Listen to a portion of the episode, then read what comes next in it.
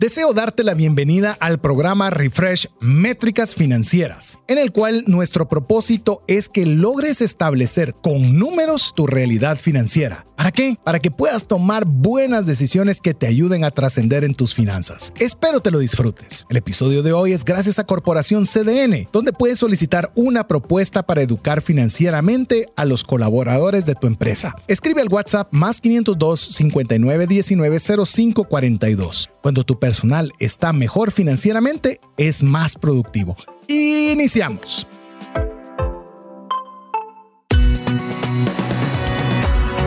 Nuestra mirada va más allá de los límites naturales. Nuestro objetivo, darte herramientas que puedan ayudarte a tomar decisiones financieras inteligentes. Somos trascendencia financiera.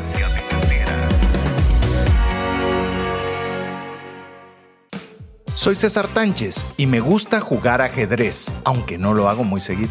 Soy Mario López Alguero y soy fanático de los waffles con caramelo. Estas delicias iniciaron en Holanda, pero ahora los podemos conseguir en muchos supermercados. Me propongo comprar uno al mes, porque si compro más, me los como todos en un solo día. Hola, te saluda César Tánchez y como siempre un verdadero gusto poder compartir nuevamente un programa más de trascendencia financiera, un espacio en el cual queremos compartirte estrategias, compartirte experiencias, compartirte algunos consejos que te ayuden a tomar decisiones financieras inteligentes para poder eh, trascender financieramente en tus finanzas y como consecuencia en toda tu vida. Así que estamos muy contentos de estar nuevamente en este espacio, agradecerte el favor de tu audiencia y recordarte que este es tu espacio donde la persona más importante eres tú y donde vamos a hacer todo el esfuerzo para poderte proporcionar contenido que te sea de valor y que te ayude a poder estar de una forma más expedita en el uso del dinero. Pero bueno, no estoy solo. Le doy la bienvenida a mi amigo y coanfitrión Mario López Salguero. Bienvenido, Mario.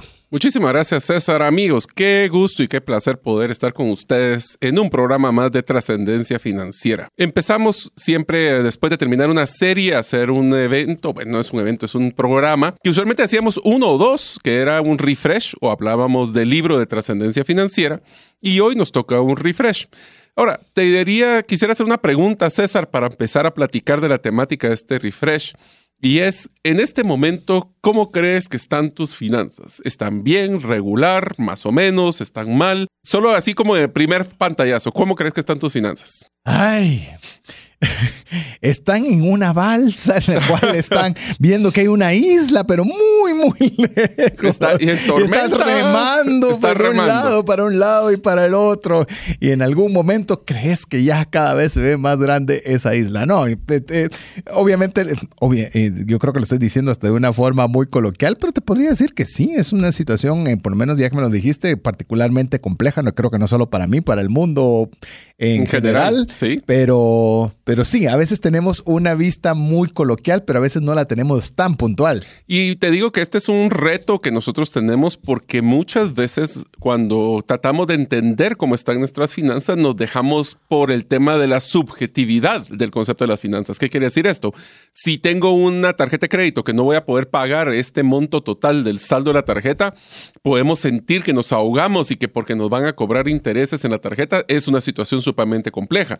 Si no logramos pagar todos los proveedores o, todos o las planillas, puede ser una situación. Entonces, es un momento donde a veces el tener una claridad de nuestras finanzas nos da tranquilidad y también nos da la oportunidad de hacer un plan para mejorar o para trascender en nuestras finanzas. Es por eso que el refresh de hoy es un refresh muy importante que hemos llamado métricas financieras. ¿Qué son esas cosas que tengo que estar midiendo en mis finanzas personales o empresariales? Vamos a enfocarnos más en las personales en este caso, pero hacer mención a algunas de las de los negocios, porque es bien interesante que a veces te- ni siquiera sabemos cómo están nuestras finanzas. Me atrevería a decir que muchos de nosotros nos vivimos y morimos por lo que llamamos el flujo de caja. ¿Tengo dinero en el banco o no tengo dinero en el banco? Y muchas veces no nos damos cuenta de cómo hemos invertido o gastado nuestro dinero. Voy a empezar con una forma coloquial que eh, siempre lo decimos. César y yo tenemos una forma muy diferente de manejar nuestro concepto general financiero. Yo soy una persona que no trato de tener ningún tipo de liquidez porque el de liquidez para mí es casi que gastármelo. Entonces toda la liquidez que yo logro juntar la invierto ya sea en negocios, en criptos o en lo que tenga que hacer. César es una persona que tiene más un, bueno, tenía, voy a recalcar porque él tenía, eh, un modelo más de tener liquidez para poder tener esa disponibilidad, aprovechar oportunidades. Más sin embargo, pues ahora ya es, ya es compadre mío en ese sentido, que ya somos dueños de bienes inmuebles y eso pues va cambiando la estructura de nuestras finanzas. Así que si ustedes quieren saber cómo van a medir sus finanzas, este es el episodio para ustedes. Así es, y voy a añadir que no es que esté comprando 30 apartamentos, porque cuando decís bienes inmuebles pareciera que saber qué, adquirimos, pero... Te vuelto un gurú de... Pero sí te puedo decir que también los ingresos, en mi caso personal, en los tuyos, sé que también ha sido desafiante poder generar la, pues, el volumen que estamos acostumbrados de ingresos. Entonces, eh, son una serie de situaciones que afectan temas de liquidez, que afectan la toma de decisiones financieras, y yo creo que en buena medida ese es el deseo con este programa, que nosotros podamos decirles una serie de indicadores que es necesario poder tener presentes en el momento de poder tomar decisiones financieras.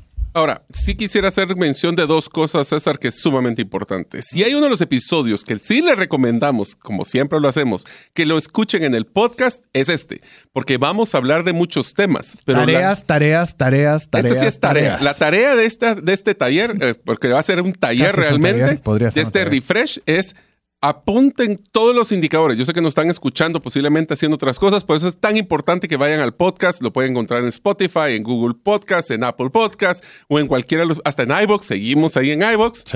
Y lo importante es que todos estos indicadores ustedes los tengan a la vista. Y voy a entrar a un concepto que es bien importante, César. Cualquier plan de estratégico, plan de visión, hemos hecho series sobre construir nuestros sueños, pero lo más importante ahorita es saber dónde estoy porque si no sé dónde estoy, no sé a dónde quiero ir y menos que voy a utilizar para poder llegar de punto A a punto B. Esa es la frase de hoy. ¿Dónde están? Y por favor, no se trata de juzgar. No solo no juzgar, sino que no traten de esconderse su realidad. Porque esto no es para que lo compartan. Si lo quieren compartir, recomendaríamos que siempre es una transparencia financiera en las parejas. Pero si ustedes lo quieren compartir bien, pero si no, por lo menos para su conocimiento. Ese es el punto importante de este episodio. Así es, ni esconderse ni juzgarse. Porque la idea es que hagamos nosotros una, una evaluación, eh, como bien lo decía Mario, en qué situación financiera nos encontramos, porque le voy a decir alguna de las frases que tal vez son las frases que se me han quedado más, es que cuando uno define claramente el problema, es el 50% de la solución. El problema es que no definimos claramente el problema, valga la redundancia. Entonces, ¿qué vas a corregir si no sabes qué está mal? Incluso, como lo vamos a ver, qué está bien. Es decir, si nosotros sabemos que algo está funcionando bien, pues eh, enhorabuena, podemos ver cómo hacemos que eso mejore o, añadirle más recursos o ampliarlo, lo que fuera. Y si algo está mal, ver cómo lo podemos erradicar pero muchas veces no nos tomamos ese tiempo para poder nosotros establecer claramente cuál es el problema. Recuerde que aquí siempre le vamos a mencionar problema, solución, acción.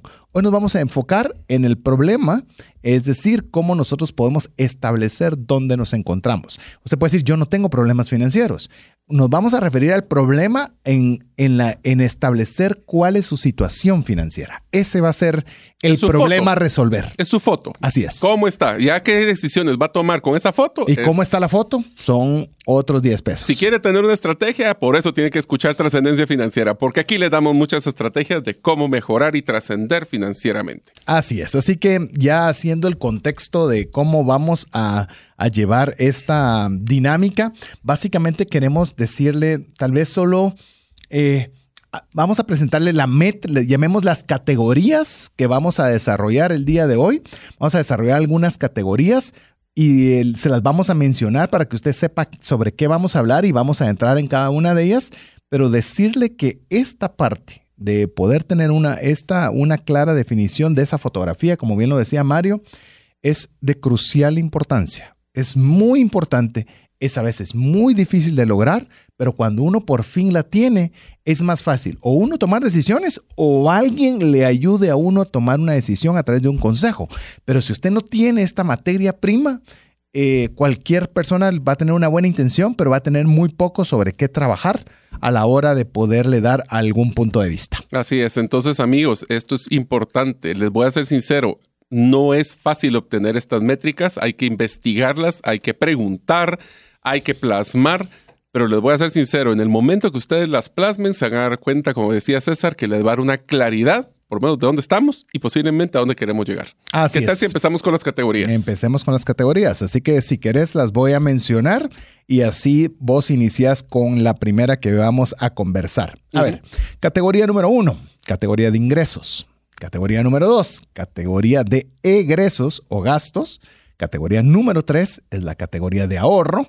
La categoría número cuatro es la categoría de deuda, sí, tiene su propia categoría. Número cinco, uno que a veces no consideramos, pensamos que nos estamos ahogando en un vaso de agua, pero tenemos un saldo muy positivo en la categoría de patrimonio. Ese es un número cinco. Y la sexta, una categoría de inversión, que son seis categorías sobre las cuales vamos a ir poco a poco hablando de cada una de ellas para darle las métricas sobre las cuales usted puede hacerse. Hoy, escúcheme bien, hoy no va a ser solo Mario. Hoy todo el programa va a ser pregunta tras pregunta, tras pregunta, tras pregunta. Así que enhorabuena donde usted se encuentre, si nos está oyendo en el vehículo, donde se encuentre, escúchelo.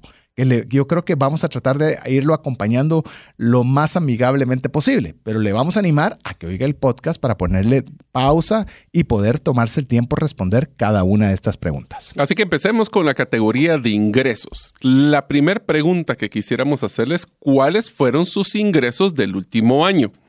Dentro de estos, vamos a separarlo por varios factores. El primero es cuáles fueron sus ingresos totales. Cuando hablamos de los totales, hay varias categorías que necesitamos que separen sus ingresos. ¿Cuáles son sus ingresos fijos? ¿Cuál es su ingreso fijo? Es el concepto donde yo recibo un pago mensual recurrente como un estado de dependencia con una- en una empresa. ¿Querés que vayamos eh, viendo cada subcategoría de una vez Sí. o solo los nombramos ahorita? Vamos, porque si no, aquí pasamos, si no, los vamos a confundir a todos. Entonces arranquemos, vamos a, tenemos que establecer el- los ingresos totales. Para estos ingresos totales, nosotros tenemos que considerar varios tipos de ingresos. Mario mencionaba ya el primero, ingresos fijos. Ahora sí, da la definición del ingreso fijo y luego damos ejemplos. Entonces, el ingreso fijo puede ser un salario, puede ser que tengamos algún bien inmueble que estamos alquilando y todos los meses recibimos una renta, o puede ser que estemos recibiendo el pago de ingresos financieros como lo que son tasas de intereses. Lo importante como ingreso fijo es que no cambie en el tiempo, se mantiene constante. Así es. Es decir, si usted es una persona que tiene un salario, o sea, bajo una relación de dependencia, pues usted puede, entre comillas, fácilmente predecir que va a tener un ingreso cada mes.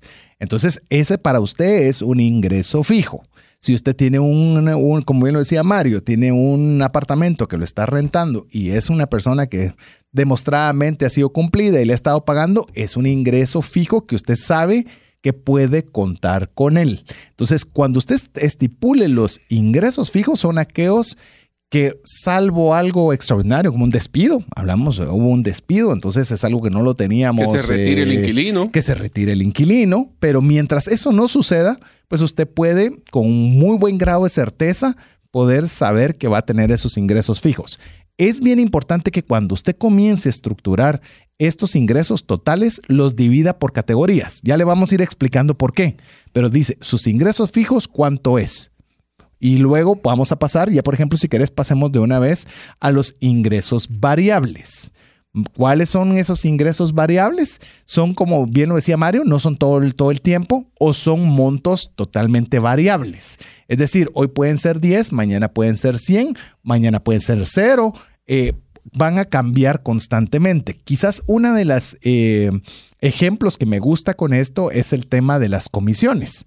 Si usted está en una relación de, de, dependencia, pero es un vendedor, es muy probable que tenga un salario fijo, pero que tenga un porcentaje de acuerdo al número de ventas que usted ha realizado. No puede prever si hoy va a vender más o si hoy va a vender menos, hoy si fue un super mes, el otro fue un mes más complicado. Entonces hay una parte variable dentro de sus ingresos. Entonces yo le animo a que usted también pueda... Eh, establecer dentro de sus gastos variables qué porcentaje es. En ventas eso es un, es un tema interesante porque podría ser que gane más en comisiones de lo que gane en su salario fijo. Sí. Entonces tiene una relevancia diferente si es en un lugar u otro vos mencionaste, un emprendedor, ¿dónde va a estar? Muy probablemente va a estar en un tema de que los ingresos variables es buena parte de sus ingresos. Entonces es muy bueno eh, tener este dato bien, bien claro. Te diría de que los, lo más importante de hablar de los conceptos de ingresos variables es que tiene el potencial de ser recibido de una forma recurrente, ya sea de una forma mensual o quincenal o semanal porque es importante que vamos a categorizar otro tipo de ingresos que ya tienen otro tipo de comportamiento y regularidad. Así es. Comisiones, eh, les doy un consejo muy importante que rara vez lo ponemos especialmente en el equipo de ventas, como César y yo hemos estado, y es que traten de predecir o ver los comportamientos cíclicos que tiene esto, porque no todos los meses se vende bien. Hay algunos meses que se vende más, otros que se venden menos, y tener esa visibilidad les va a ayudar a tener una mejor predictibilidad. Sí. Entonces, ahora que hablamos de que ingresos Incluso, fijos. por ejemplo, con lo que estabas diciendo, que creo que es un excelente consejo, no lo teníamos en las notas, pero eh, ¿qué le parece si usted toma los ingresos por comisiones que tuvo el año anterior como un punto de referencia? Ujú. Entonces usted dice, sí, pero enero fue más alto y febrero fue más bajo. Saque un promedio del año. Entonces va a decir, yo qué sé, ese promedio fue 500. Entonces usted puede decir, si las circunstancias fueran al menos como el año pasado, puedo predecir que no importando los ciclos, voy a tener más menos 500 cada mes. Solo hay que ponerle un factor que ya le llamo el factor de impredictibilidad anual. ¿Qué Sí. quiere decir esto? Lastimosamente, el tener el año pasado, que fue un año post pandemia, o el año anterior, que fue un año de pandemia, va a darles números un poco distorsionados. Sí. Entonces podemos utilizar como el año pasado más un poquito, O menos un 2019 menos un poquito o parecido al 2019. Entonces, ese tipo de criterios hasta para hacer presupuestos Sí. personales nos sirven muchísimo. También tenemos que tomar en cuenta que existen otros tipos que ya no son tan regulares los ingresos, como lo que son los estacionales. Estacionales son aquellos que no son recurrentes mensuales, pero sabemos que van a pasar, como lo que es el bono 14 en el caso de Guatemala, aguinaldos como en el caso de otros países, o el bono de, Navidad que le llaman en otros países, que sí, no sabemos cuánto es, porque siempre hay una volatilidad, pero sabemos que existe ese comportamiento y es muy predecible. Las vacaciones, inclusive, que sabes que te van a pagar tu mes, aunque no vas a laborar ese día, pero tenés tu espacio de, de ingresos, por ponerlo para que usted vaya poco a poco cuantificándolo. Bono 14 nos lo han preguntado cuando lo publicamos en redes sociales. Bono 14 es un ingreso adicional que se da en Guatemala en el mes de entre junio y julio, Ajá. dependiendo, dependiendo eh, la empresa, tienen un plazo para poderlo pagar a las personas en relación de dependencia. Entonces, posiblemente hayan otras similitudes o diferentes en otros países. Pero para quienes no saben qué es bono 14, pues es algo específico para Guatemala. Pero usted puede de establecer cuánto de mi porcentaje de mis ingresos anuales están en estos ingresos estacionales. Para luego llegar también a lo que nosotros eh, vamos a denominar a los ingresos esporádicos. Es decir, esos pueden venir como puede que no vengan. Eh, es decir, le podría, eh, sería para mí muy sano decirle que no proyecte con esos números, porque no sabe si los va a tener o no los va a tener. Sí. Pero si aparecen, enhorabuena, hay que contabilizarlos. Como que, por ejemplo, que usted pueda tener un retorno de utilidades si usted participa de una empresa en la cual usted está teniendo algún, algún retorno de ello. Conozco familias que viven literalmente de sus intereses, de las rentabilidades que tiene alguna empresa, que los distribuyen una vez al año y con lo que recibieron ese año tienen que estar todo el tiempo. En este caso es un ingreso fijo, porque lo tienen que establecer de esta forma. Herencia, si usted recibió un dinero a causa de una herencia. Eh, ventas de activos. Ventas de activos es una. Vamos a vender el carro. Vamos a vender el carro. Mire, y cuando hablamos de activos, le digo, hablamos obviamente de una casa, de un carro, de, de artículos que son importantes, pero hay veces le digo que yo he visto que personas venden activos que tienen una bicicleta, una patineta, un montón de cosas que no estaban usando y deciden venderla. Esa es una venta de un activo. Activo es todo aquello que es de su propiedad que puede venderlo con eh, bajo libre albedrío y usted obtiene un retorno de esto. Eh, signing bonus, por ejemplo, también se da y se está comenzando a dar un poco más que es un signing bonus. Es una empresa le quiere contratar y le dice, mira, con tal de que te vengas porque eres tan buen elemento, te doy una cantidad de dinero para que firmes contrato con nosotros. Esto es muy normal en Estados Unidos y estamos viendo también que ya hay muchas personas que comienzan a trabajar para empresas en Estados Unidos a través del tema digital, entonces les comienzan a ofrecer este tipo de beneficios que son eh, beneficio económico por firma. Entonces, eh, eso es algo que es esporádico, pues, a menos de que usted piense cambiar de trabajo cada mes, y, y lo cual no le recomendamos, y que a la vez cada una de estas empresas tenga esta, esta similitud. Pero son, son cosas interesantes que a veces uno no las considera, Mario, este tema de los esporádicos. Te recomendaría que consideremos de que los esporádicos son aquellos que primero no son recurrentes. Y segundo, aunque nosotros podamos definir en qué momento puede o no suceder, voy a poner un ejemplo muy sencillo, en la venta de un vehículo, en la venta de una casa, es podemos predecir o esperar cuándo se va a vender, pero no tenemos una certeza. porque el proceso se puede prolongar, puede haber personas no interesadas, puede ser que el precio sea muy alto, mil cosas que pudieran suceder. Una vez que tenemos claro esos ingresos esporádicos, vamos, entonces ya, primero ya se pusieron a pensar ustedes, aunque vayan en el carro, no importa, piensen del 100% de lo que ustedes recibieron, qué es lo que, dónde es la distribución. Solo quiero hacer un punto bien importante, César, sobre el tema de ingresos. Y es que en los ingresos hay un concepto que se llama take home. Take home es cuánto realmente me llevo a mi chequera o a mi bolsa, que son, solo para que lo tomen en cuenta, es que del total de lo que me deberían de haber dado, hubieron algunos descuentos, como pueden ser eh, pues, impuestos o deducciones de ley, que de todos modos, yo aunque diga yo gano 5 mil, pero de todos modos sé que me van a deducir un 4.17, como en el caso de Guatemala, porque son seguro social y otras cosas. ¿Cuánto es lo que realmente me quedo en la bolsa? Ya vamos a llegar al tema de deuda y deducciones de deudas, pero ahorita es importante que se lleven esto en la mente. ¿Por qué es importante, César? Y voy a adelantarme a un tema bien interesante cuando estamos en el mundo corporativo. Cuando nosotros nos hacen una propuesta para vivir en otro país, que te queremos promover y ser el gerente ahora de otro país, es importantísimo que se haga el cálculo de ese take home, cuánto me llevo a mi casa. Porque a veces puede ser que nos dan un 15, 20, 30% de ingresos, pero el costo de deducciones y el costo de la vida real es mucho más alto. Y a la final puede ser que mi, y mi utilidad o mi, mi, mi ahorro sea menor si me cambio de país o no. Y usualmente es un error, es un error en el cual nosotros nos fijamos solo en en ese ingreso, en el, número. Y, vos lo pusiste todavía, el, llamemos la parte bonita, irse a otro país para ver cómo vamos. Eh, te lo voy a poner en una misma ciudad, en diferente zona. Supone que hoy estás ganando una cantidad, mil, voy a poner, poner un número fácil, pero tenés tu trabajo a distancia de poder caminar hacia el trabajo y te ofrecen un 15%, un 20% más de ingresos, pero ahora vas a tener que movilizarte en vehículo una hora, una hora y media de tráfico. Eso implica que estás gastando más gasolina, eso implica que estás eh, teniéndote que levantar más temprano, eso implica que vas a tener que tal vez tener otra logística, que ya no llevas tú a los niños al colegio, sino ahora tienes que ver si lo hace tu esposa y si ella trabaja, a ver si llaman a la... Es decir, no solo los ingresos son el punto relevante a considerar. Sí es muy importante conocerlos, pero como, como diríamos, eh, no solo se deje asombrar por el número mayor.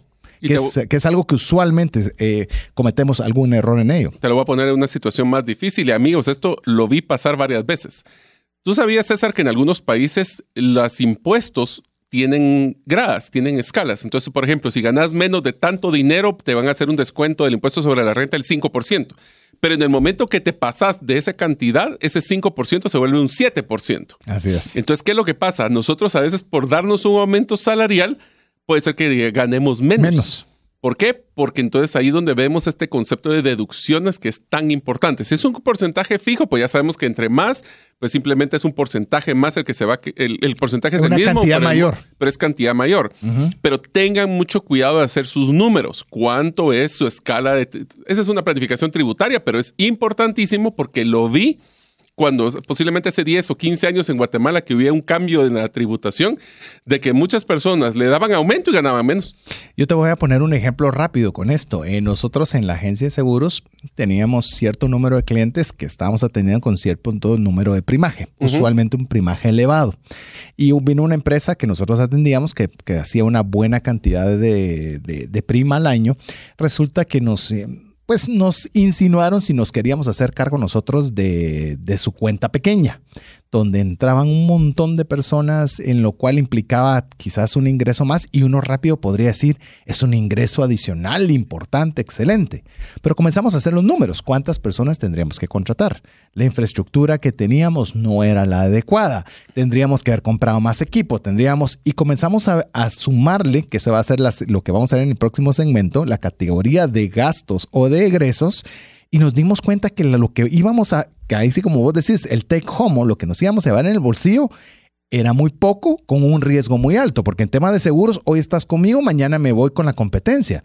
Y luego, ¿qué haces? Con, toda, esa con toda, esa infraestructura, con toda la, carga de, personal y demás. Entonces tomamos la decisión nosotros de una forma muy política en ese momento de, no, de no participar de algo que aparentemente era un ingreso adicional. Por eso es que hay que tener todos estos números claros y saberlos jugar. Pero bueno, sé que tenemos mucho más que platicar. Apenas estamos con la primera categoría, de la primera enorme tarea que usted distribuya sus ingresos. Dentro le voy a mencionar rápidamente los ingresos fijos, variables, estacionales, esporádicos. Cuando usted tenga cada uno de estos ingresos, va a ser una tarea más qué porcentaje representa cada una de estas categorías dentro de sus ingresos. Pero no seguimos hablando porque tenemos que hacer una breve pausa mientras usted nos escribe al WhatsApp más 502 59 19 05 42. Regresamos en breve.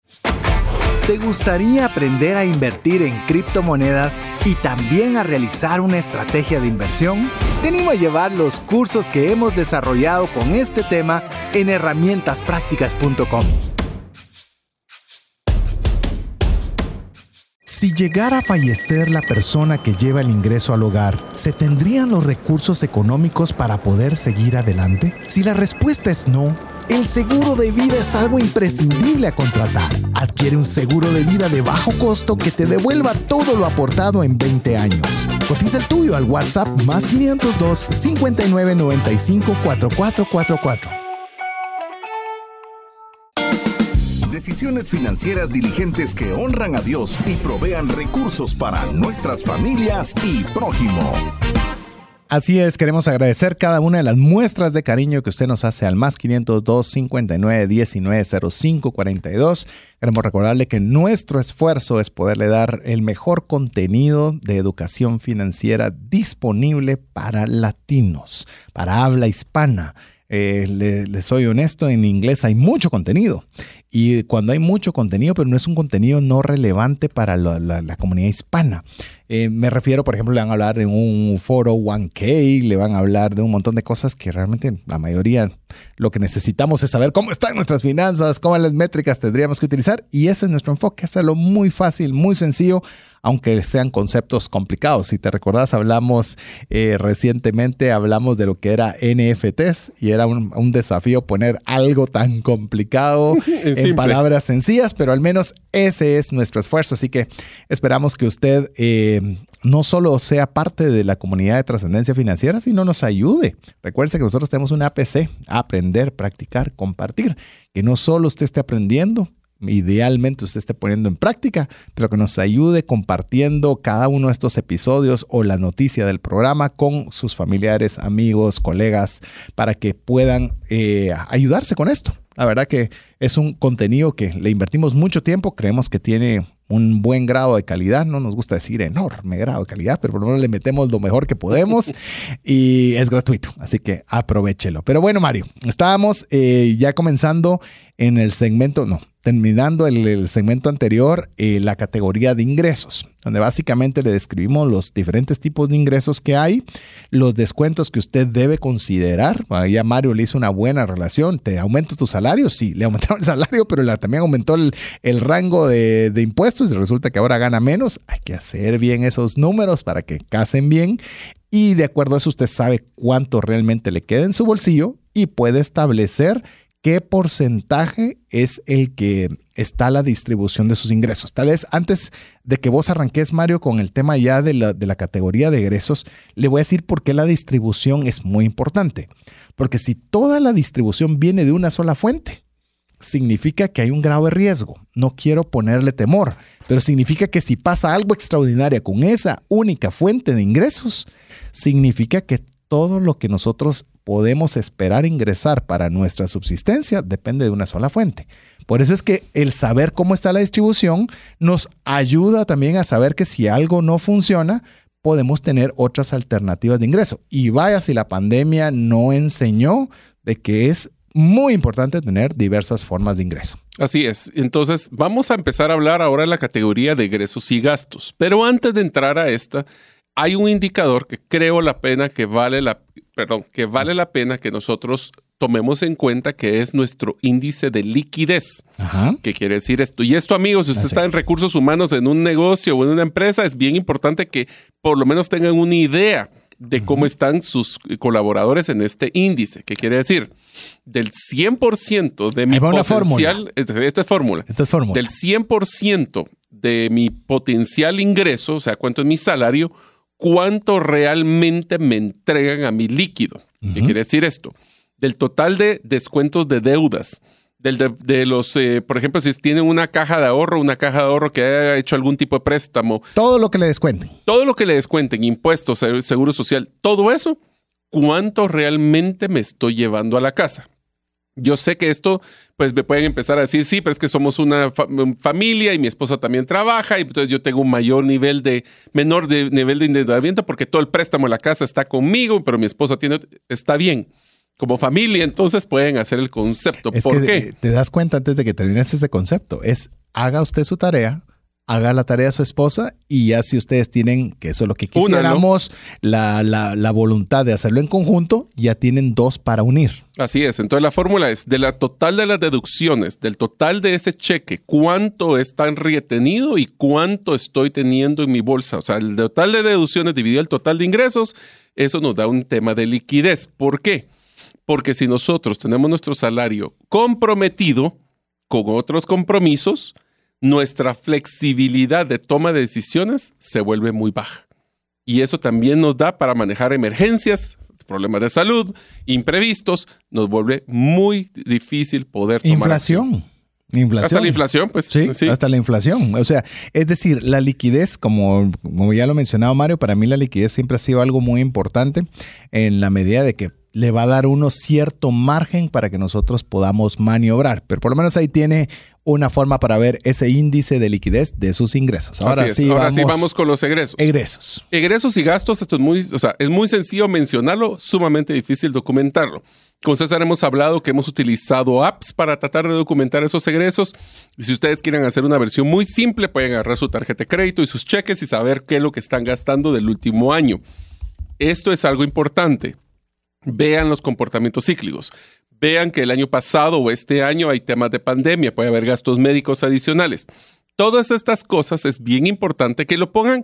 Y tal vez César, no sé qué pensás vos, pero yo te diría de que tener unas, si mucho, 15 categorías de, de, gastos es más que suficiente. No traten de entrar tanto al detalle si quieren, o sea, lo pueden hacer si de veras quieren tener el trabajo, pero a veces por querer tener más detalles, no hago el trabajo porque me parece pesado. Entonces, si ustedes pueden tener 10 categorías o 15 máximo de categorías de estos gastos, es lo mejor, porque así podemos volverlo fáciles de documentar.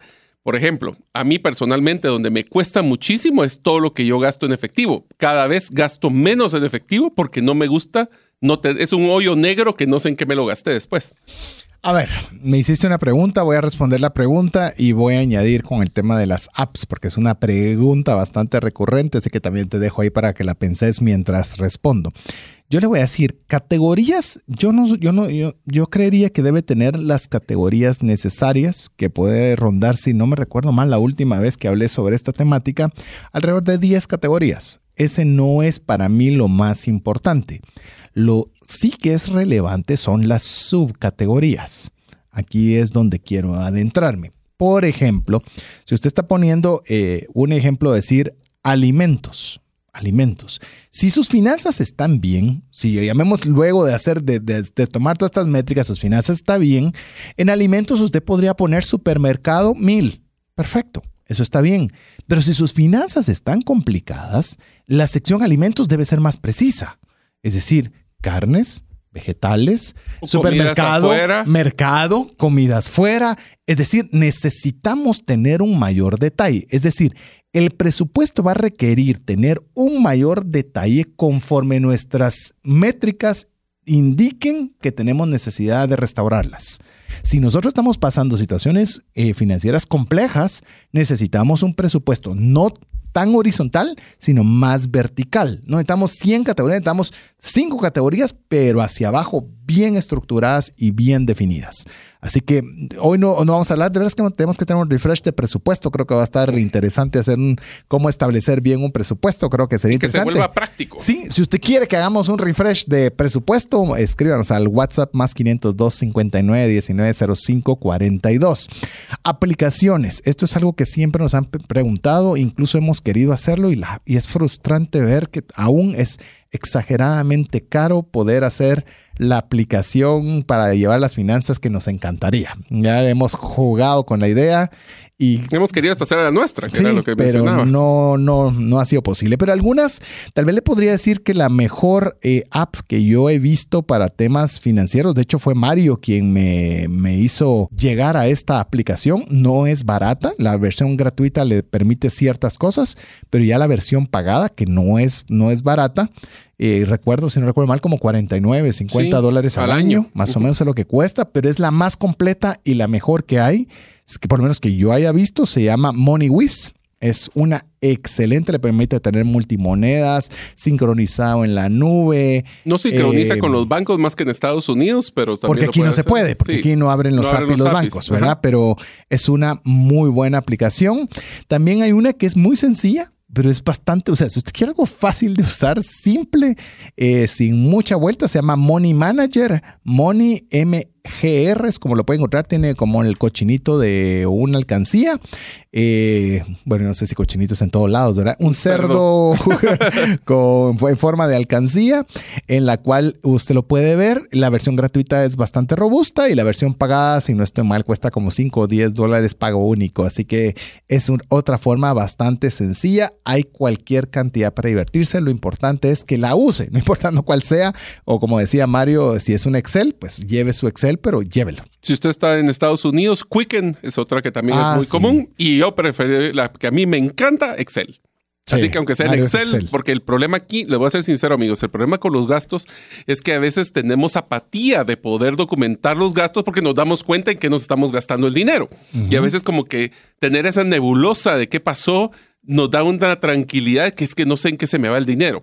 Eso ya no es excusa. E incluso había una, una aplicación que si usted la quiere jugar también, eh, no le sirve mucho si tiene varias monedas, es decir, si quiere llevar dólares quetzales, por ejemplo, eh, te voy a decir, MoneyWiz incluso hasta criptomonedas te acepta. ¿Ah, hasta Bitcoin puedes ah, poner, ¿no? Es impresionante, es, es increíble. MoneyWiz es muy completa, pero Accounts no me funcionaba porque por lo menos temas personales y de oficina sí tenía que manejar dólares y quetzales, pero Accounts le sacaba lo que me gustaba es que sacaba constantemente gráficas para decirte cómo está tu patrimonio, cómo está, en qué estabas gastando más. Entonces, a mí esa parte gráfica que no tenés que buscarla, sino que te la alimenta de tanto en tanto, es bastante buena. Así que por lo menos ya le dimos tres alternativas para llevar los gastos. Y eso que no hemos entrado a hablar de los gastos. Pero ¿Qué tal si empezamos a hablar de los gastos? Yo diría que empecemos. Empecemos que van a encontrar una similitud en la forma que categorizamos los gastos con los ingresos. Por ejemplo, el primero es gasto fijo. Gasto fijo es, independientemente de lo que usted gane, va a tener que desembolsarlo mensualmente, es recurrente. Aquí tenemos a hablar de los gastos eh, fijos como lo que es telefonía, luz, agua, hasta temas como por ejemplo los pagos de las hipotecas o la renta de la casa, que sabemos que todos los meses.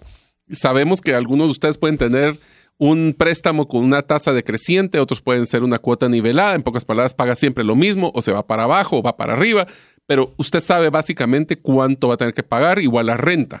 También todos los que van las utilities, todos los gastos fijos que tenemos como independientemente. Agua, luz, teléfono. Y, y, y, son, y conste, estos son fijos, pero no necesariamente son exactamente iguales cada mes. Fijo se refiere a que no hay para dónde usted lo va a tener que pagar cada mes. Así es. Ahora, obviamente, ¿cómo los utilice? Eso puede ser un poquito más, un poquito menos. Correcto. Pero todos los meses tiene que desembolsar, aunque sea algo en ese rubro. Inclusive voy a mencionar algo con lo que decía ahí Mario y creo que es bien importante. Muchas veces nos preocupamos, que ahorita vamos a ver los gastos variables, en bajar los gastos variables. Si algo aprendí hace un buen tiempo atrás, le digo, es procurar que los gastos fijos sean bajos, que eh, su porcentaje sea bajo. Porque los variables, imagínense que usted quiere recortar, ya vamos a hablar de los, o hablemos de los variables y Dale. ahí vamos viendo. Los variables son aquellos que podemos dejar de realizar. Suscripciones de streaming, Netflix, eh, Disney, lo que usted quiera, gimnasio. Si paga mensual, si no agarra una anualidad, si, Si es no anualidad, ya tiene razón. una en cuotas en su tarjeta, eso ya se vuelve fijo. Ya se vuelve fijo, tenés toda la razón. Si usted lo anticipó y lo pagó de contado por la razón que sea, eso ya no es un variable. Pero todas aquellas cosas que usted puede pagar mes a mes o que está pagando mes a mes, pero que en cualquier momento usted puede tomar la decisión, ya no lo quiero pagar y no hay problema. Algo que no puede hacer con su hipoteca, va a Sí. decir, ya no la quiero pagar y lo No, siento. O sea, Aténgase, ¿verdad? eh, ¿Seguro? eh, que te quiere probar.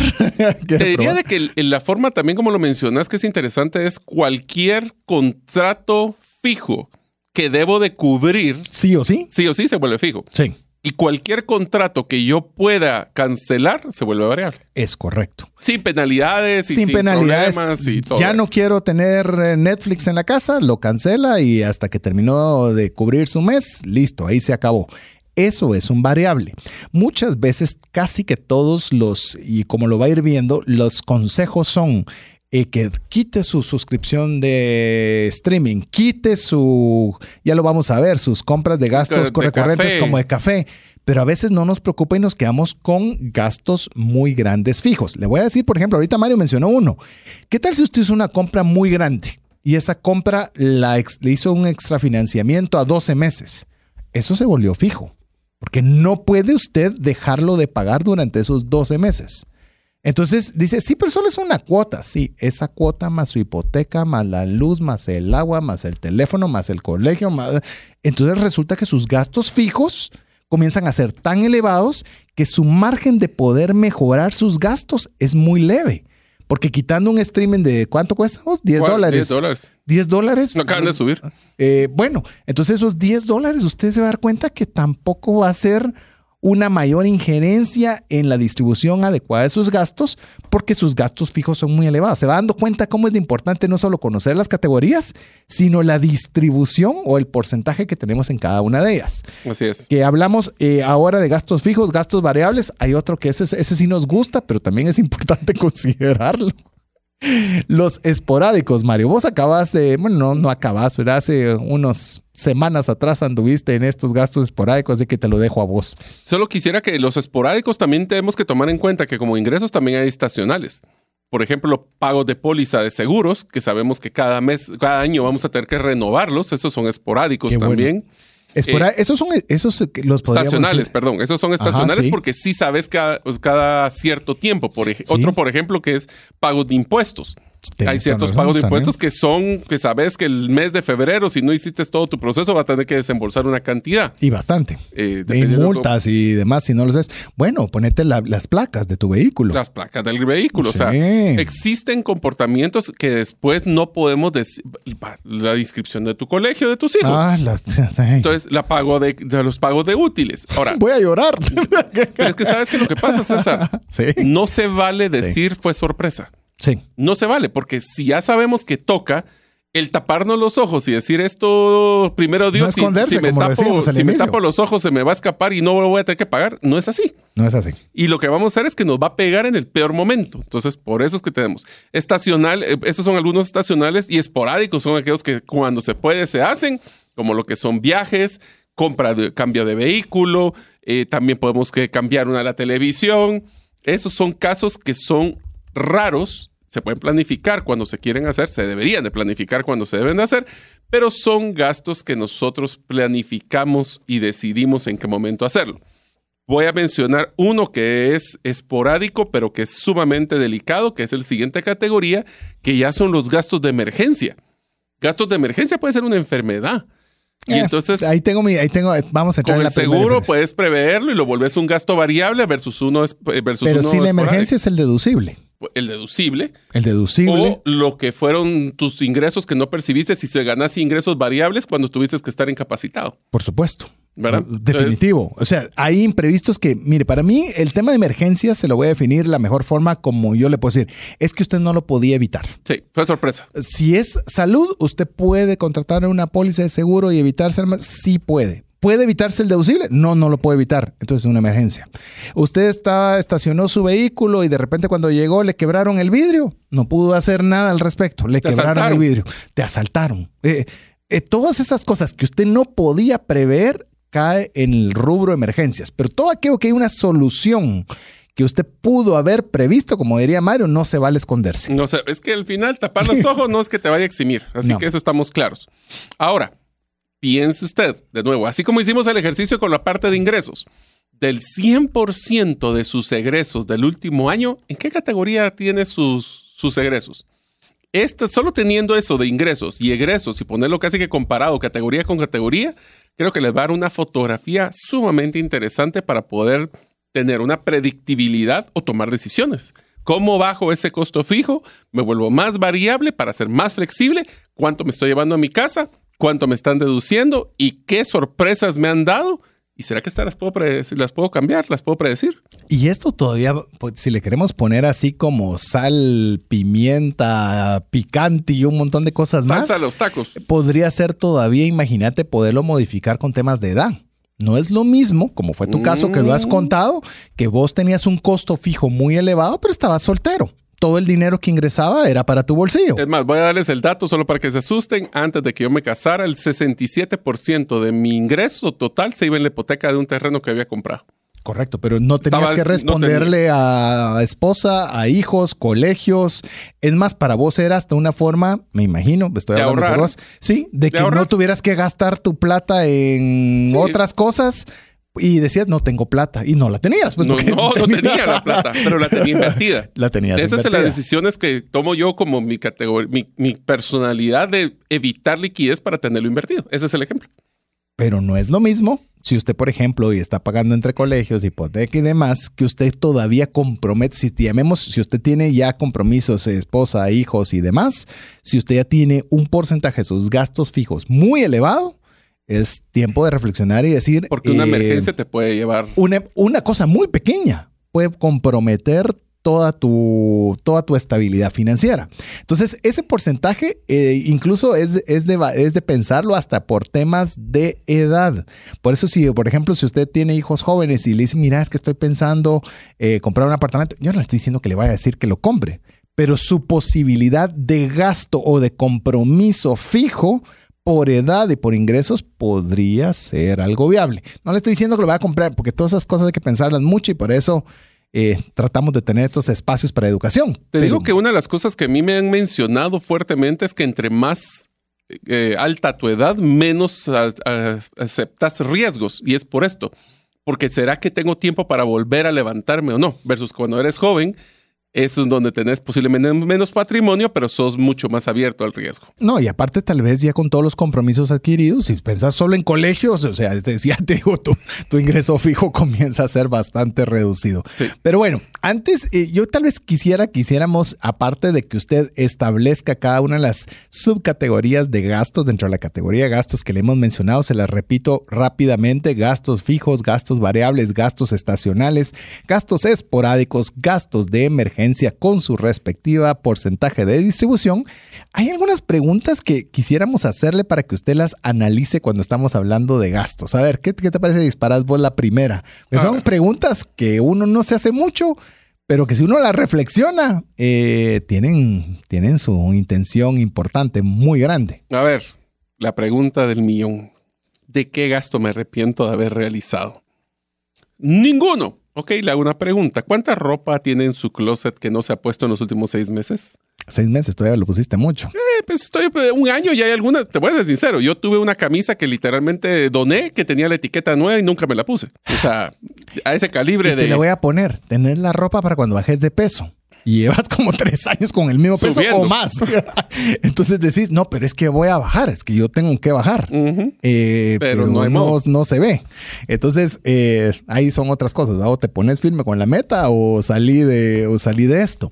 Eh, ¿Qué gastos me arrepiento? No? Eh, son, son importantes. Es dinero que usted no va a volver a ver. ¿O qué gastos realizó que no le generaron ninguna alegría o que no están alineados a su plan de vida? Simplemente lo compró porque el vecino lo tiene Sí. y porque usted vio que estaba en oferta, pero no le proporciona un gramo más de felicidad a su vida. O que tu emoción era el proceso de compra, no el producto comprado. Eso, Así es. eso sucede mucho cuando estamos en un momento de alto consumismo. Y te diría... Consumismo. es- Consumismo. Mi con mí mismo. Consumismo y con mí mismo. Por eso, si ustedes quieren saber, por ejemplo, cómo poder evitar esto en compras de Internet, hablamos de un programa de cómo hacer compras por Internet, dejarlo en el carrito una noche, no dejarse irse de cara, Así es. etcétera, etcétera. Entonces, Sí. piensen, ¿qué gasto ustedes no quisieron? A ver, yo te lo voy a partir en dos. Ajá. ¿Qué gastos realicé en el último año que no, que, que no me dieron satisfacción, que no debería haber hecho? ¿Y qué gastos estoy haciendo hoy que podría cortar y que no afectaría mi calidad de vida? Y todavía te le voy a poner una tercera más. ¿Qué tal ese gasto que usted dice, este es el mejor gasto que he hecho en mi vida? Porque lo está usando, porque le saca provecho, porque A, porque B o por C. Entonces te tiene, va a tener dos métricas, hablando de métricas. Aquello que realmente debería evitar y hacer gastos donde realmente usted está teniendo algo que realmente está trayéndole un beneficio para su vida. Pero bueno, con esto terminamos la segunda categoría, la categoría de egresos o gastos y agárrese de su sillón, vaya a traer alguna bebida si es que tiene la facultad de hacerlo porque ya regresamos con las tres, bueno, cuatro, Cuatro categorías categorías. más ahorro, deuda, patrimonio e inversiones. Así que mientras usted nos escribe al WhatsApp más 502 59 19 05 42, le dejamos con importantes mensajes para usted.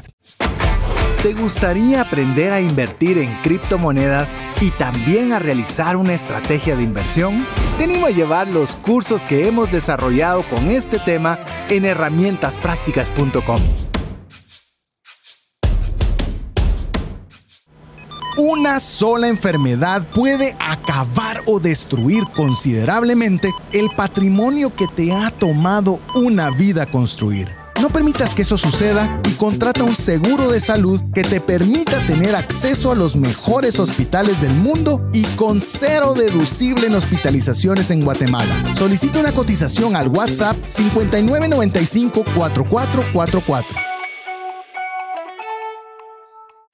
Mensajes vía WhatsApp 502 5919 0542. Nosotros se lo dijimos desde que iniciamos. Este era un programa intenso, así que le, le, animamos a que aparte de escuchar el programa, si lo está escuchando en vivo, que usted pueda ir al podcast, búsquelo en las principales plataformas de podcast como Trascendencia Financiera y ahí usted pueda tomar papel y lápiz para poder anotar cada uno de los elementos que estamos mencionando y puede hacer su propia tarea. Queremos decirle que sí, escuchamos que usted quiere tener las notas de nuestros programas. Así que vamos a ver cómo nos organizamos con Mario un día de estos para ver la forma más eh, favorable para todos, pero nos halaga. Y, sabes que Mario, lo voy a mencionar rápido, que tenemos bastante que abarcar.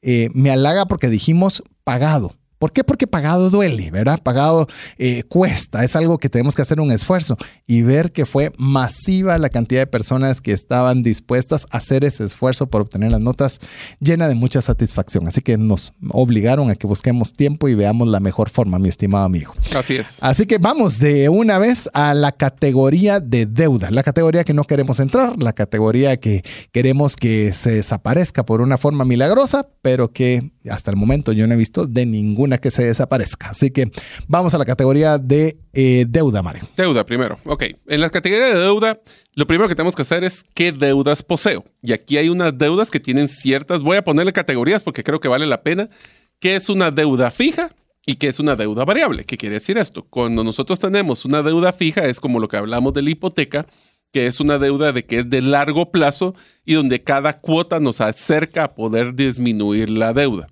El otro es una deuda posiblemente de consumo, donde nosotros tenemos la tarjeta de crédito, que esa también puede ir para arriba o para abajo, pero es una que nosotros vamos generando mes a mes. Tal vez lo pondría como una esporádica versus una de un caso de un momento especial, donde hicimos la adquisición de un bien que nos va lo estamos financiando. Esta podría aplicar las cuotas en las tarjetas de crédito o las que estamos generando por un modelo de consumo. Pero aquí viene lo interesante y esta es la tarea que les digo, a mí me cambió mi percepción cuando la hice de cómo era mi calidad de deuda. Necesito que agarren todas sus deudas, tarjetas de crédito, préstamos prendarios, hipotecarios, extrafinanciamientos, y vayan e investiguen qué porcentaje de tasa de interés le están cobrando en cada uno de ellos.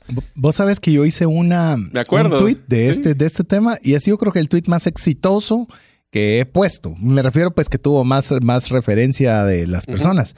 Pero te digo, no sabemos. no sabemos. y, no, y no son 10 centavos, pues es un montón de plata que se está pagando en tasas de interés y simplemente lo desconocemos. Y te diría que es complemento a esto, no solo la tasa de interés, sino que también los criterios de que si quieres hacer un pago anticipado, qué tasa de penalización te van a hacer, también cuáles son las demoras, si te atrasas, cuánto te van a cobrar, si te cobran. Y esto es algo que también es interesante.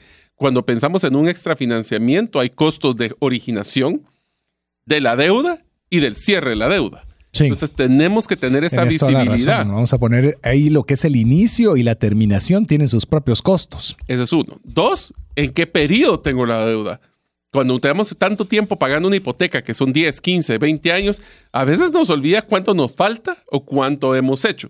Y si de veras quieren ustedes tener una mayor sensibilización, yo los invitaría hasta que se pongan a calcular cuántos intereses han pagado de una hipoteca, por ejemplo, en los últimos años.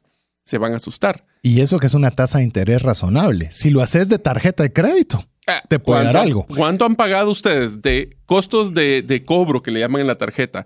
¿Cuánto ha sido de interés? ¿Cuánto ha sido costo administrativo? En las tarjetas, sabes que hay otro tema que es interesante, temas como seguros, el seguro de vida, seguro de compra garantizada, seguro de fraude cuando sentimos tenemos cuatro o cinco cosas cargadas en la tarjeta que no estamos utilizando. Inclusive servicios de terceros. Servicios por el mecánico que nunca vamos a usar. El servicios de médicos. el de N que tenés. Y yo, yo creo que algo es muy importante, pues recuerde que estamos hablando de métricas y sobre todo los análisis de estas métricas. Por ejemplo, hemos mencionado eh, dentro de la categoría de deuda está la fija y la variable. Hablemos tarjeta de crédito como la principal de las variables y usted puede tener una fija con, una, consolidación de deuda bancaria para el pago de todas sus tarjetas de crédito. ¿Por qué es importante que usted divida las categorías y saque las tasas de interés? Suponete que la tarjeta de crédito, por lo menos Guatemala, no se nos asuste en Estados Unidos o en otros países, pero así es en Guatemala, hay, hay tasas de interés de tarjeta de crédito del 5% mensual. Esto es 60 al año, solo por poner una referencia de donde está la mayoría. Y que tengas una deuda de consolidación que te cobre el 18 anual. Entonces, hay tipos de deudas y tipos de intereses. Sí, pero párale, párale, párale. Solo quiero hacer una mención de lo que acaba de decir César. Sí, hay un gran ahorro, pero esto no es liberé mi tarjeta para seguir gastando, ¿verdad? O sea, tenemos que tener mucho cuidado que al consolidar deudas no es ya escondí mi deuda y ahora ya puedo seguir gastando. Por favor, solo quiero hacer ese comentario porque a mí me ha pasado, a todos nos ha pasado de que sacamos un extra financiamiento para pagar el saldo de la tarjeta y decimos ya, me liberé de ese No, ese que viene y va a venir con una tasa más baja. Sí.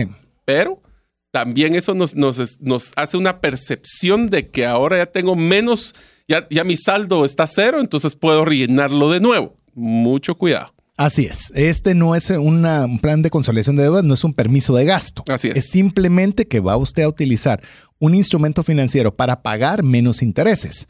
Ah, yo no sabía que eso se podía cuando usted tiene todas sus métricas y sabe en la categoría de deudas qué deudas tiene, qué tasas de interés tiene, cómo lo puede usar, ahí puede tomar usted una decisión de cómo optimizar, es decir, con los mismos recursos pagar menos. Y entonces por eso tenemos que tener mucho cuidado, regresando al punto de cuando es una cuota nivelada, por ejemplo, en una hipoteca, donde estamos teniendo un pago fijo mensual que no nos damos cuenta de que la parte proporcional de intereses y de capital puede ser mucho más alto el de interés, 80% de lo que estoy pagando se va a intereses y después es muy poquito lo que estoy aportando a capital. Entonces, del año pasado o del último 12 meses, hablemos para que sea hasta muy, muy- así que en cualquier momento que lo escuchen, de los pagos que ustedes realizaron a sus tarjetas, a sus a todas las deudas, ¿cuánto realmente fue para pagar lo que ustedes compraron o consumieron y cuánto fue por servicios financieros, intereses, gastos administrativos, etcétera? Se Así van a es. asustar. Y ya no digamos, como le bien dice Mario, si va a pagar membresía, mora, pago eh, eh, fees por pago anticipado, seguros y demás. ¿Eso significa que no las use? No.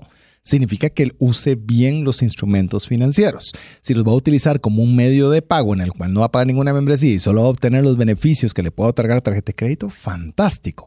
No, pero yo ya lo utilicé mal, ya estoy así. Pues hay instrumentos donde usted lo puede optimizar. Pero eso se va a dar usted cuenta sí, solo sí, cuando usted hace estos ejercicios que le estamos poniendo para poder establecer claramente su categoría de deuda. Porque también, Mario, y con esto podemos cerrar esta categoría, también podemos sacar un índice de deuda. Ese índice de deuda es bien interesante. Es cuánto tengo de deuda, y aquí no me separen capital e interés, todo lo que tengan que pagar, divididos sus ingresos mensuales o anuales. Vamos a poner los dos. ¿Qué es lo que les va a decir? ¿Cuánto de sus ingresos mensuales necesitarían trabajar y no gastar en absolutamente nada para poder pagar la deuda que tienen actualmente? Así es. Obviamente, la meta número uno es bajar ese número Correcto. es, cuán- es, es cuántos meses tendría que ahorita para pagar mi deuda de una hipoteca. Posiblemente voy a necesitar dos años de mis ingresos, pero la idea es que vaya bajando eso, haciendo aportes extemporáneos a capital para que baje la tasa de interés y para que ustedes, amigos, puedan decirles cuántos años necesitan trabajar sin gastar. Y eso no es cierto, porque siempre hay gastos regulares en, las- en lo que es este proceso, pero les va a ayudar, y aquí va una estrategia muy importante, por qué las categorías son tan importantes, utilizando los ingresos esporádicos, estacion- estacionales, eh, y esporádicos y estacionales para poder bajar esa deuda. Usted está sacando sus ingresos y obviamente la regla de oro es gastar menos de lo que se ingresa y por ende esos estacionales y esos esporádicos utilizarlos para bajar este índice de endeudamiento. Poco a poco se van dar cuenta que cuando menos sientan ya están pagando sus deudas y esos en vez de meses, en vez de años serán meses. Así es, así es. Así que lo que queremos con ustedes es que usted pueda tener esa, esa serie. Hoy, le, hoy, como le dijimos, hoy estamos tocándole muchos temas. Este es uno de los programas que sí tiene que agarrarlo despacito, escucharlo si usted está haciendo ejercicio y demás, pero principalmente que usted pueda Y que tener su conozca que papel aquí y están, lápiz. aquí están para escucharlo. Así es. Así que no sé, Mario, si querés añadir algo a categoría de deuda, si no, pasemos al que creo. Te voy a dejar que vos lo inicies porque este es a vos de tus favoritos. Así que la categoría de patrimonio. Y no vamos a hablar de ahorro. ¿Querés que hablemos ahorro Sí, de hablemos vez? ahorro antes para antes de patrimonio, porque Ah, sé que tenés ese es- toda la razón, sí, Va. aquí está. En el de ahorro, pues estamos hablando de cuánto fue lo que pudimos ahorrar en el último año. El ahorro, recuerda, esto no es inversión, esto no es patrimonio, ya lo vamos a hablar después, pero es. ahorro es donde el monto que dejé liberado para poder tener un colchón o un grupo. eh, Dinero disponible para algo. para algo, así es. Así lo es. primero que es, ¿de dónde se lo ahorró? Lo ahorró de, su, pro- de, su fi- de sus ingresos fijos, de sus variables, de esporádicos. Cada, cada una de estas le va a dar una, La procedencia, lo que la queremos. procedencia y también nos vamos a dar cuenta de que muchas veces esos esporádicos y atemporales es donde podemos, si no nos comprometemos, no estamos gastando el dinero antes de recibirlo, ahí es donde nosotros podemos tener la mayor cantidad de ahorro. Habiendo dicho eso, así como hablábamos nosotros de las tarjetas eh, y de los gastos y de los, eh, perdón, deudas, ¿y estos ahorros me generaron algún interés? ¿Me generaron algún beneficio o solo los tengo guardaditos? Esa es otra pregunta que deberíamos de tener. O Por hablemos supuesto. otros ingresos financieros. Esa es una categoría a nivel de contable de, de empresa, pero también aplica para nosotros. Sí, si, si ese dinero que tuvimos apartado generó o no generó. Tuvimos una serie completa de ahorro donde usted eh, podrá repasar a detalle esta temática, pero hay, eh, llamemos por montos de, de ahorro que no le van a pagar ninguna tasa de interés. Entonces usted puede saber y puede investigar si por esa cantidad de dinero puede tener un retorno en otro lugar. Entonces ahí es donde usted, pero eso no lo va a poder saber si usted no se toma el tiempo de revisarlo. Otro tema con el ahorro es eh, a qué destino se utilizó ese ahorro. ¿Lo, lo utilizó para algo o simplemente, y no lo digo, bueno, voy a quitar la palabra simplemente, o usted tomó la decisión de tenerlo guardado para una emergencia, para un fin específico, pero que usted tenga también esa idea de, de, qué es lo que va a suceder con ese capital que usted tiene ahorrado. Así es, es poner a trabajar el dinero, no solo tenerlo resguardado al final del día. Recuerden que también este ahorro, hay ciertas categorías de ahorro que deberíamos estar manejando. Así es. Desde un tema de ahorro, ¿cuál era la, la, cantidad de meses de mis gastos que debería tener ahorrado? A ver, yo, yo tengo esta división en dos. Una, un fondo de emergencia Hablemos quetzales dólares, eh, quetzales mil, dólares mil, que usted pueda tener esa cantidad para una emergencia. Ya le definimos que es una emergencia, para que tenga esa liquidez para poder solventar una emergencia, algo que usted no tenía previsto, y luego tener una salud financiera de al menos de tres a seis meses. ¿Por qué le digo salud financiera? Salud financiera es si usted no tuviera ninguno de sus ingresos, ¿cuántos meses podría seguir pagando todos sus gastos y todos sus egresos? Por lo menos le recomendamos tener ahorrado de 3 a 6 meses de este número de ingresos. Así que ya escuchó, tenemos la categoría de emergencia, mil, póngale la moneda, de 3 a 6 meses y la tercera categoría es cuando tiene un propósito específico, un ahorro para un carro, un ahorro para no tener que, te lo voy a poner así, Graduación. Ah, graduación de, colegio. ese también es un esporádico. Es, ese es, esa temporada esporádico y espero que no vuelva a repetirse, por lo menos en a corto plazo. Pero bueno, sí, mi hija se gradúa y pues obviamente estoy preparando esos montos. Horrible. Eso sí. Uno de los índices que. Horrible el tema financiero. Lo demás es. Sí, no, lo demás va a ser lindo, pero cuando mire la cuenta se me pasa. Pero bueno.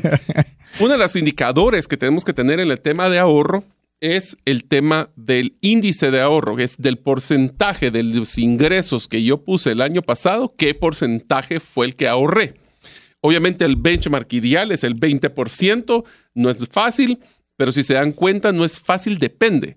Es difícil un 20% de mis ingresos recurrentes, mensuales, fijos o variables. Es difícil porque ahí es donde está todo nuestro día a día.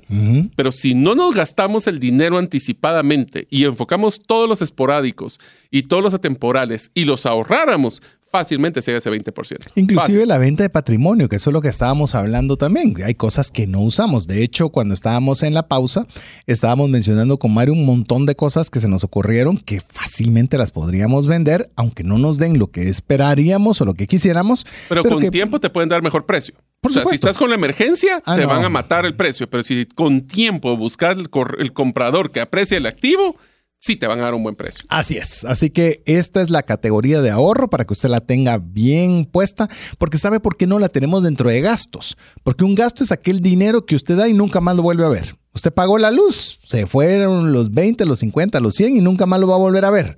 Pero el ahorro sí va a regresar y posiblemente si lo hace usted eh, adecuadamente va a regresar y va a regresar con intereses. Entonces no puede entrar dentro de la categoría de, de egresos, aunque si bien sale de su bolsillo, es un capital que va a regresar. a Así diferencia del gasto que se fue, Y ya se no. fue. Que podemos tal vez de una vez hacer paso, Mario, con el tema del patrimonio, que sucede algo similar.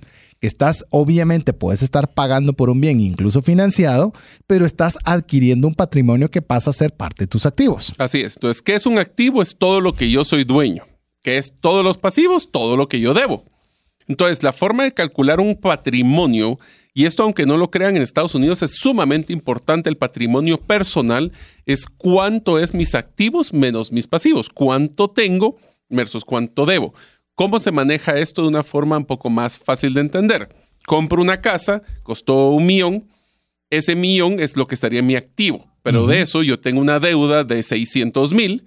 La diferencia, esos 400 mil, es mi patrimonio porque ya está libre de deuda. Si yo fuera a vender esa casa ahorita a un millón, pago mi deuda y todavía me quedan 400 libres para mí. es. Ese Así es el es. activo disponible. Así es. Y eso es bien importante porque a veces tomamos, ¿cuánto tiene patrimonio? Ah, tengo un millón. No, usted no- y ya la pagó toda. No, todavía debo 600. Y Entonces no es su patrimonio. no es su patrimonio. Es un activo. Soy 40% dueño de ese patrimonio, que son esos 400 mil. Los 600 mil aún se están pagando. Sí, pero lo estoy pagando. Sí, pero todavía no lo ha pagado. Hay una diferencia entre lo estoy pagando a ya está pagado. Eso no es malo. Simple y sencillamente que le queremos dejarle como que las métricas claras para que cuando usted pueda establecer cuál es su patrimonio, usted sepa exactamente cuál es ese dato. Si no, va a tener otra vez un, un dato gris, un dato que, que cre- queremos, cre- queremos creer que es un millón, pero, Pero no. realmente es 400 como en el caso que lo habías Lo dicho. mismo aplica para, por ejemplo, vehículos o cualquier tipo de producto que tenga un modelo de endeudamiento. Ese es el proceso. También puede ser que yo tenga activos que estén libres. Ya pagué mi carro, pero tengo una deuda de tarjeta de crédito. De, por ejemplo, el carro vale 100 y la deuda de la tarjeta son 60. Realmente yo tendría que vender ese carro para pagar la deuda. Son 40 la diferencia. Es el mismo concepto, solo que estamos hablando de patrimonio. Hablando de eso, César, hay un tema que es sumamente importante, lo hablamos en portafolio de inversión, pero lo platicamos ahorita rapidísimo, es, y de todos esos activos, hablemos de la casa, ¿es un patrimonio que le está generando gastos o le está generando ingresos? ¿Qué quiere decir esto? Por eso es que nació Airbnb y todas estas empresas donde tenían un cuarto libre y podían ellos realmente eh, generar otro flujo de ingreso variable o fijo para poder mantenerlo. Si usted tiene un activo que no le está generando beneficio y solo es un gasto, por ejemplo, tener un carro parado, que solo, o sea, independientemente que no lo manejes nunca, vas a tener que pagar el servicio anual. Así es. Si no se te daña el producto. Si estás en una casa y no la estás utilizando, esa es otra cosa.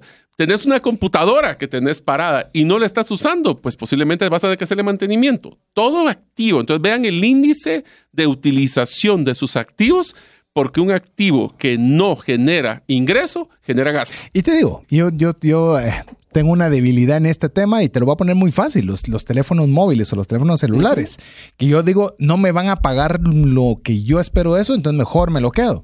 Y después pasan a ser cosas Reliquias, están para Pero ni antigüedades. reliquias, ¿va? Y pero decís, es dinero tirado que está agarrando polvo, mejor te hubieran dado X. Pues sí, el Y peor ese son los, X. act- los activos que se deprecian, como lo que mencionas del celular. Mejor- Esos ya no valen ves. nada después. Por supuesto. Entonces yo creo que ahí es donde tenemos que quitarnos ese apego emocional y todo activo que no esté generando algo. Si usted está en una casa y está viviendo en ella, está generándole algo. Así le está es. generando un techo, le está generando el no pagar una renta, o sea, tiene beneficios particulares, pero todo aquello que no le está generando beneficio, vale la pena cuestionarlo. Y de una vez pensemos también que también hay dos categorías de activos, los líquidos y los no líquidos. Los Sí. líquidos son aquellos que yo los puedo volver efectivo rápido y los no líquidos son aquellos que tendrían un proceso prolongado para volverlos líquidos. Le hace una cuenta bancaria, es líquida porque ahí saco el dinero, ya estuvo, una hipoteca o una casa eh, que tiene una hipoteca, tendría que vender la casa, él va a hacer el trámite de la hipoteca y se va a Que llevar el comprador meses. esté de acuerdo en que es. se pague primero. Es decir, no significa que son malos, sino que usted va a establecer qué tan rápido puede convertir en efectivo un patrimonio de a otro. Si algo le puedo decir, siempre tenga patrimonios líquidos. No estoy diciendo que todos, ¿no? Que tenga parte de sus patrimonios líquidos en el caso tenga una urgencia, pues tiene algo donde poder tener acceso con relativa facilidad. Que pensándolo, si te das cuenta, esa, era la di- diferencia que teníamos en criterio vos y yo. A vos te gustaba más activos líquidos, a mí me gustaba más activos no líquidos. Todos tienen su ventaja y desventaja. Por supuesto. Depende de tu criterio, depende de tu personalidad. Pero eso la pregunta es, ya que ahora que hayan hecho su mapa, ¿cómo están sus activos? Su distribución. Líquido o no líquido. ¿Cuáles son sus deudas? Líquida o no líquida. ¿Y cómo es su patrimonio? Y el patrimonio yo le diría líquido y no líquido, porque puede haber un patrimonio que no sea tan líquido como una casa, que aunque ya esté 100% pagada, no la puedo volver cash mañana. Así es. Entonces, esto liquidez lo que va a hacer es flexibilidad. Así es. ¿Y cuánto va a ser la liquidez que usted quiera? 20, 30, 40%, pero usted ahora ya sabe cómo dividirlo. Es decir, tengo un patrimonio, ¿esto es líquido o no líquido? Ejemplo, un vehículo es altamente líquido. O sea, un vehículo usted lo pone a vender y relativamente lo vende rápido, a diferencia de una casa. Pues tiene que buscar el comprador, que una quiere en ese sector, una empresa. Es no líquida líquida, eh, eh, a diferencia de tener un activo. Entonces usted busque tener ese balance que le vaya Y a creo que nos adecuado. faltó una categoría en ingresos, César, que A lo hemos platicado, que es ingresos activos y pasivos. Activos es que requieren de mi tiempo Sí. y pasivos son de que no requieren de mi tiempo. ¿Por qué? Porque si hablamos de trascendencia financiera, es tener la cantidad suficiente de patrimonio que genere ingresos pasivos para que yo pueda mantener mi calidad de vida aun cuando yo no esté trabajando. Cuando no tengas que estar activamente trabajando. Activamente trabajando. Activamente Sí. trabajando. Puedes hacerlo activamente, pero no por la necesidad, sino por no el por gusto. la necesidad, sino porque es algo que te Esa es trascendencia financiera. Ah, fino. Ese es, ese es, llamemos, el Monte Everest a llegar. Es ese. Ese es. Pero si usted lo tiene trazado, comienza a trabajar en esa línea para poder generar esos Una recursos. visión. Así es. Para finalmente llegar a la categoría de inversiones, porque tiene una categoría aparte y no está dentro de gastos, porque te dice, yo lo estoy sacando de mi bolsillo, al igual que el ahorro. Estás sacándolo, pero espera tener un retorno. Oiga bien, espera tener un retorno. Si es, decir, inversión, espera y debe y exige que tenga retorno. Así es. Puede que no lo tenga, puede ser que no. Porque aquí usted está poniendo un factor que algún día vamos a hablar de lo, de lo que es el riesgo, pero aquí usted está incluyendo el tema del riesgo. Porque al poner un- una tienda de barrio, al no sé, al poner cualquier tipo de negocio o al invertir en un, eh, ente bursátil o Bitcoin o lo que usted desee, está metiendo el factor riesgo, que le puede tener un buen retorno, como también podría no tener los retornos esperados. Así que ahí vienen dos temas claves que mencionó César, es cuánto es mi expectativa de retorno, cuánto es la realidad que me ha dado y cuál es el riesgo que estoy tomando. Ahí hablamos de Así es. diversificación de portafolio. Pero lo más importante, amigos, es si yo tengo un activo dentro de mi patrimonio y lo voy a utilizar para poder invertir en algo, esperen que por lo menos esa inversión les genere un retorno mayor a una tasa, por ejemplo, que le pondrían en una cuenta de cuenta corriente, una inversión en algún tipo bursátil o lo que sea, porque entonces ahí sí se justifica El riesgo el adquirido. riesgo. Cuando Así ustedes es. quieran invertir en un negocio, ¿cuánto va a generar esa utilidad de negocio? ¿En cuánto tiempo voy a esperar ese retorno? Esos son los criterios donde hablamos de que los, los, la importancia de clasificar todo este dinero para que ustedes puedan tomar decisiones que les ayuden a Te lo voy a trascender. poner rápido y esto es digno de un programa, pero se lo tiro rápido. Si usted compra un bien raíz en el cual las rentas que va a obtener son menores de lo que le tomaría ese mismo capital depositado en un banco, ¿por qué se va a meter a problemas de buscar inquilino que ahora se arruinó eh, tal cosa? Usted debería poder tener mayor retorno cuanto más riesgo toma. Entonces, eso es lo que queremos llegar por lo menos hasta este tema de la inversión, que usted estipule qué cantidad va a utilizar para inversión, cómo la va a distribuir. Es decir, voy a distribuir una parte en bienes raíces, otra parte en Bitcoin, ¿Qué otra parte voy a en tener? emprendimiento, en empresa. Sí. ¿Qué garantías? El- tu- Es un tema de riesgo. Inclusive te digo, el horizonte de inversión.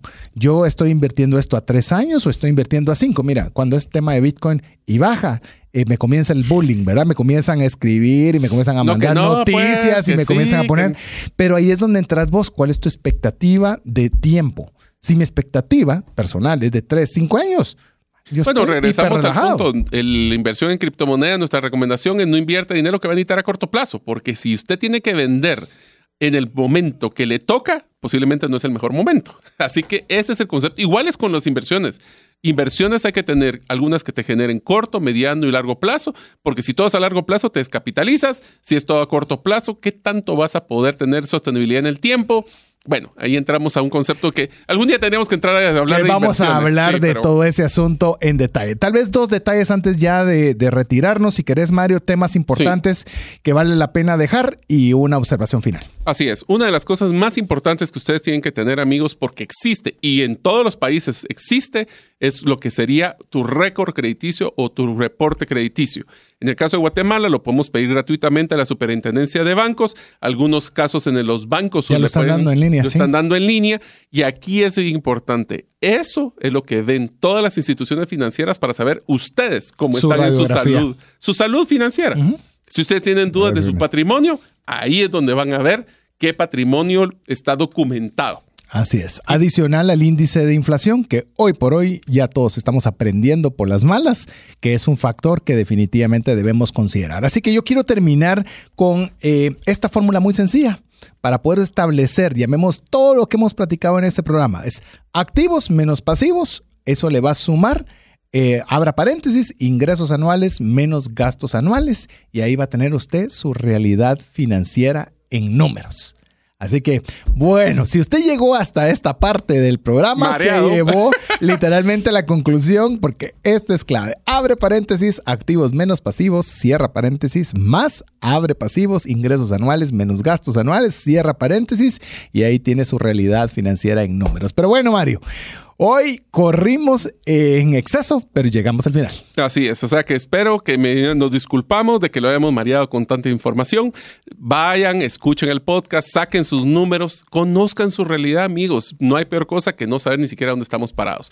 Lo plantean hacer a nivel título personal, recomendamos hacerlo a nivel familiar y créanme, el tener el punto de vista, tener el horizonte, se llama un plan estratégico para trascender financieramente, que es lo que nosotros esperamos para cada uno de ustedes. Así es, así que en nombre de Mario López Salguero, Jeff en los controles, su servidor César Tánchez, esperamos que el programa haya sido de ayuda y bendición y esperamos contar con usted en un programa más de trascendencia financiera. Mientras eso sucede, que Dios le bendiga. Por hoy, esto es todo. Esperamos contar con el favor de tu audiencia en un programa más de Trascendencia Financiera. Esta es una producción de iRadios Guatemala Centroamérica.